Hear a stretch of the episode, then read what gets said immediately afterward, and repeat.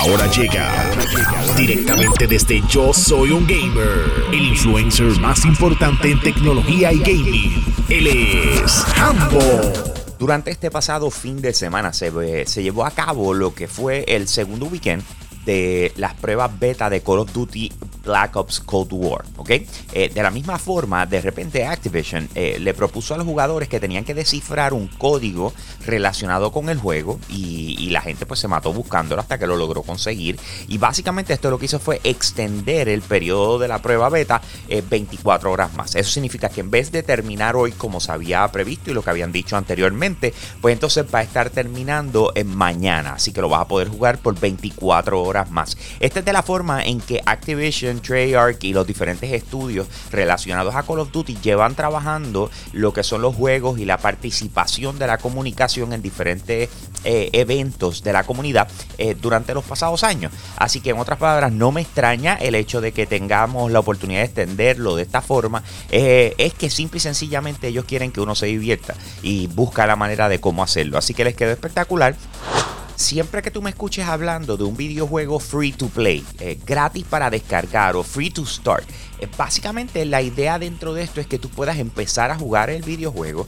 y más adelante eh, la desarrolladora pueda generar ingresos ya sea a través de anuncios que te salen en el videojuego o porque tengas que comprar cositas para decorar los personajes y así por el estilo. Esto se llama microtransacciones. Ahora, ¿por qué les explico esto? Lo que pasa es que regularmente estamos acostumbrados a eso en juegos que son gratis. Pero cuando tú pagas por un videojuego, ver publicidad es un poquito frustrante porque tú dices, hello, yo pagué 60 dólares por esto, no para que tú me estés dando anuncios por ir para abajo. Entonces, ¿qué pasa? Que en NBA 2K21 aparentemente añadieron anuncios, no solamente que los añadieron y tú pagaste por el juego, es que no los puedes brincar. En otras palabras, te salen y tú no le puedes dar skip. Y eso obviamente tiene a la comunidad extremadamente molesta porque están diciendo, bro, yo te pagué por este juego, no para que tú me estés metiendo anuncios y tú sigas estirando el chicle por allá como a ti te dé la gana una de las preguntas que ha tenido la gente desde que Microsoft eh, anunció la adquisición de Zenimax, que son los dueños de Bethesda, eh, pues entonces, mira, vean que esos juegos de Bethesda van a ser exclusivos de Xbox, van para PlayStation, que es la que hay.